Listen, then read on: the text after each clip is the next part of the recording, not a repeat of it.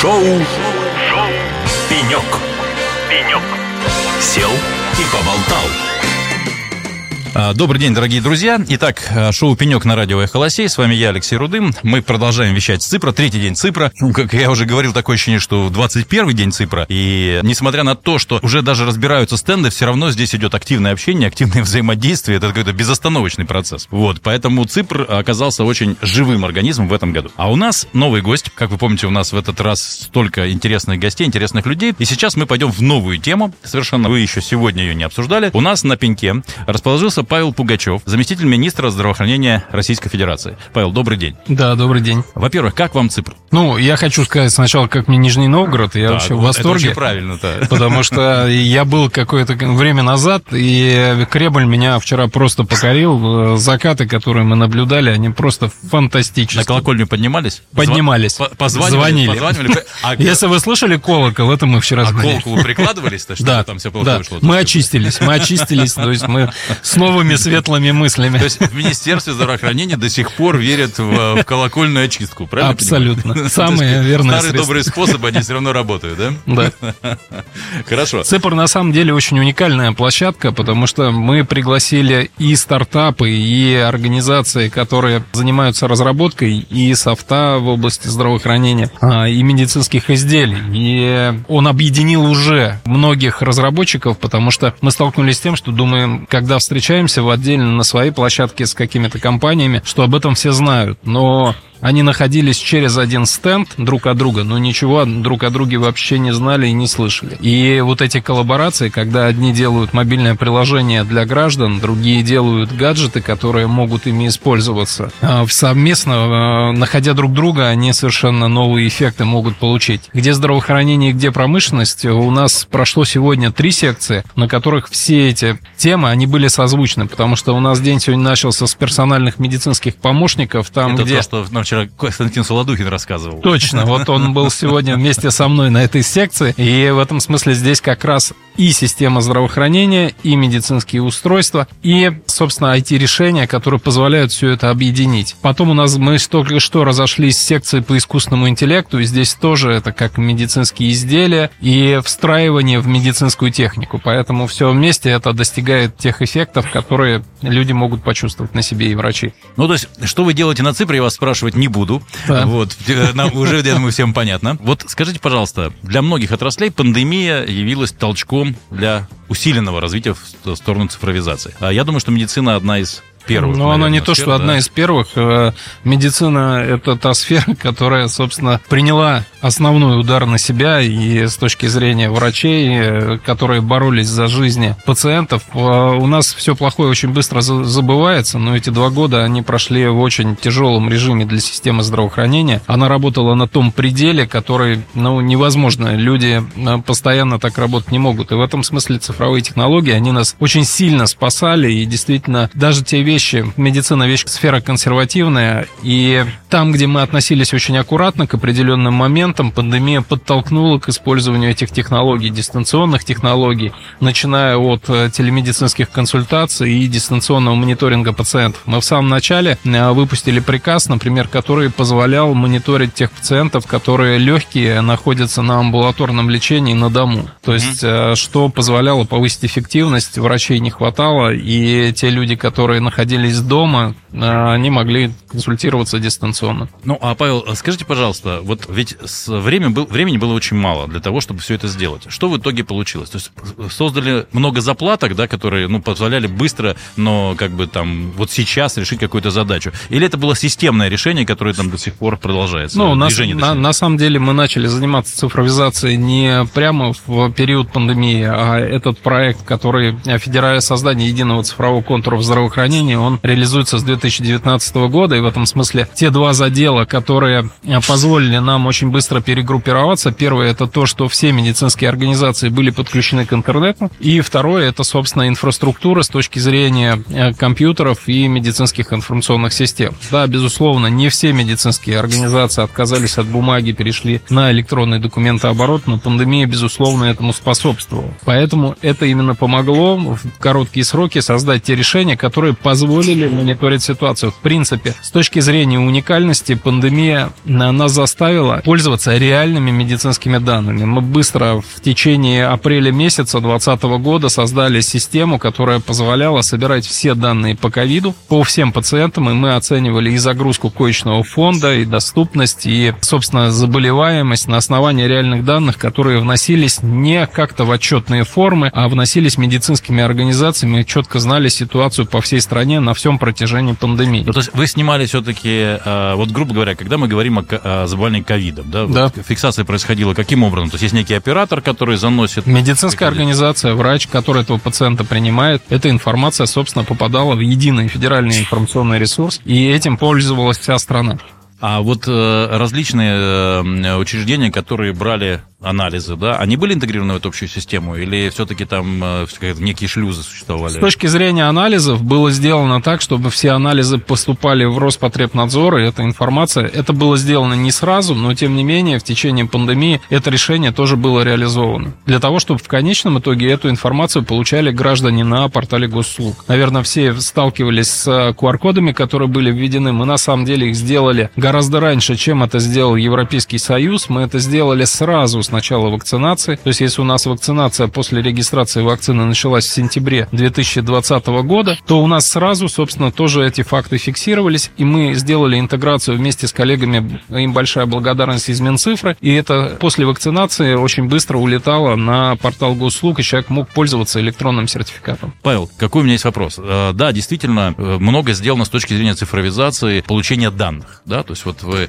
э, аккумулируете большой объем данных. Если мы прилетаем из-за границы, мы должны заполнить определенную форму либо в бумажном виде, да, либо на сайте Google услуг, и тем самым вам поступает огромное количество информации, на которую надо как-то реагировать. Ведь недостаточно собрать информацию, должна быть еще система сценарий реакции на это все. Как с этим обстоят дела? Хватает ли ресурсов, да, то есть как это все вообще отрабатывается, это, эти огромные объемы? Ну, когда мы делаем федеральный сервис, мы тем самым поднимаем на уровень реагирования со стороны Министерства здравоохранения, других организаций, поэтому это совершенно другой уровень сервиса и качество сервиса, который нужно поддерживать, вы абсолютно правы. Но я бы немножко даже в другую сторону сказал, как перейти то, что мы делаем с точки зрения перехода от тех решений, которые были вынуждены сделаны, вертикализировано в рамках пандемии, от системной работы на уровне построения единого цифрового контура. Потому что то, что делает правительство, есть такое модное слово «домен». Да? Угу.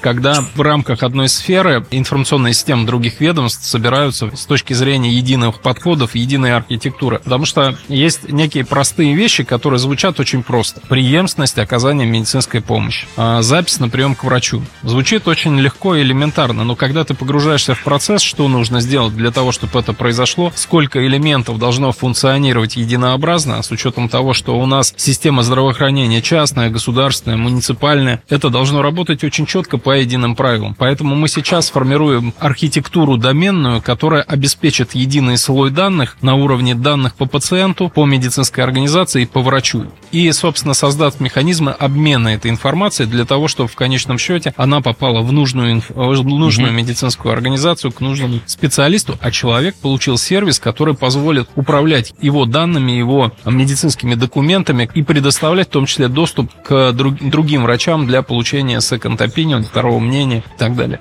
Не так давно мы рассматривали а, систему электронного государства в Эстонии, и да. там в том числе интегрирована система здравоохранения. То есть и я сам столкнулся с тем, как это работает, да, то есть когда тебе выписывают какой-то рецепт, угу. ты, собственно говоря, и не получаешь никакого бумажного рецепта, идешь в аптеку, предъявляешь свой ID, и по этому ID получаешь а, нужные тебе лекарства, да, тем самым избегают задублирования, а, избегают каких-то махинаций там и так далее. Опять-таки, когда у тебя, например, ребенок родился, да, то есть как бы это заносится в систему, и ты можешь прийти прийти в любое ведомство, по сути, да, которое имеет доступ к этой системе, сказать, вот так и так, у меня вот ребенок, они открывают, смотрят, говорят, у вас все хорошо с ребенком, все прекрасно, там следующее обследование, тогда-то и так далее. Понятно, что Эстония маленькая страна, да, где, в общем, э, высокий уровень цифровизации. Насколько у нас в России вообще вероятно достичь такого цифрового проникновения в медицинской среде, на ваш взгляд? Я думаю, вполне возможно. И очень хороший пример, который вы привели э, по электронным рецептам, потому что действительно со стороны это тоже выглядит как очень простой сервис. У нас например, есть э, чемпион в этом, в этом направлении, это Белгородская область, которая внедрила электронные рецепты на территории всего субъекта, отказалась полностью от бумаги, то есть она сказала, что все рецепты всеми медицинскими организациями выписываются в электронном виде и подключила все аптеки к этой системе. Но с чем мы сталкиваемся? Когда каждый регион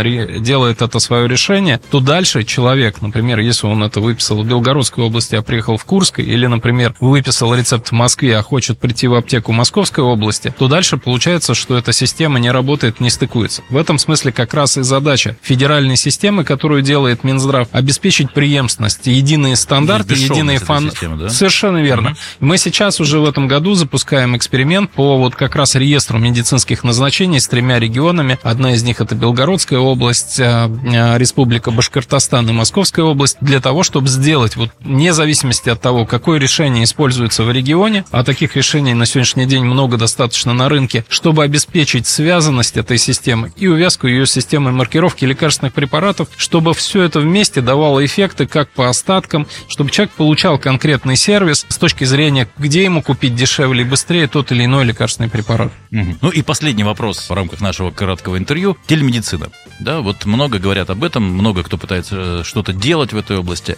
Вот давайте сейчас не будем э, касаться того, как данные там должны быть представлены, да, то есть вопрос скорее в следующем. Вот там медицинские помощники, да, которые генерят, опять-таки, э, достаточно большой объем данных. Различные устройства, гаджеты, которых сегодня огромное количество, то есть носимых, неносимых, при помощи которых можно каким-то образом э, снимать э, состояние человека. Это генерится огромное количество данных, да, которые должны как-то отрабатываться. То есть правильно ли я понимаю, что появляется некий шлюз в виде, ну, работы с большими данными, там, да, ну, единой платформы. С искусственным интеллектом, как бы зародышем искусственного интеллекта. Скорее. Нет, да, почему там... зародышем? На самом деле, по искусственному интеллекту у нас есть достаточно зрелые уже решения, которые были опробированы не только на ковиде, но и в других, по, по другим э, специализациям, заболеваниям. Но здесь вы абсолютно правы, что поток данных, который, в принципе, у нас сейчас собирается, он огромный. У нас задача, с одной стороны, обеспечить безопасность этих данных, защиту, чтобы не было утечек, потому что это, наверное, самые чувствительные данные, это медицинские, да. С другой стороны, обеспечить их максимальную полезность, потому что данные, когда мы берем с одного гаджета, пусть даже это это медицинское изделие, например, измерение давления артериального, да,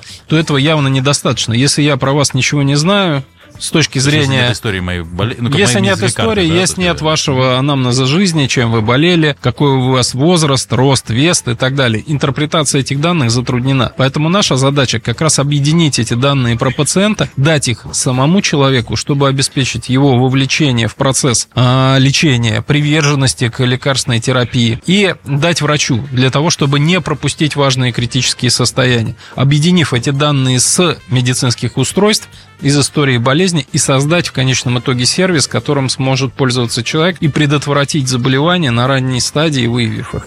Ну, то есть изначально все-таки строится система сигнализации неких, а потом уже настолько глубокий анализ? Или все равно вы заходите? Нет, конечно, тела... мы сначала должны собрать эти данные, а потом эти данные интерпретировать. То есть, по сути, та граница, которая есть между просто сбором данных и уже принятием врачебных решений и формирует решение, которое называется СППВР, система поддержки принятия врачебных решений, которая экономит его время. Мы вчера очень много проехали по медицинским организациям на Нижегородской области, и мы слышим постоянно запрос от врачей, чтобы цифровизация цифровизация, она не просто переводила бумажный процесс в электронный, она его меняла, меняла и помогала врачу. Помогала меняли. врачу, да. Чтобы он больше времени мог уделить пациенту. Ну что же, а, Павел, огромное вам спасибо за это интересное интервью. А, я надеюсь, мы продолжим дальше, потому что тема для всех интересная и как больная тема.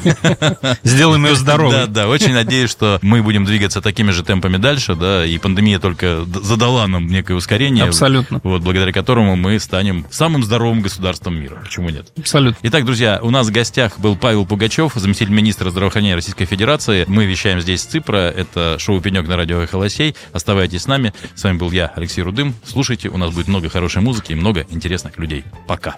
Спасибо, до свидания. Шоу, Шоу. «Пенек». «Пенек». Сел и поболтал.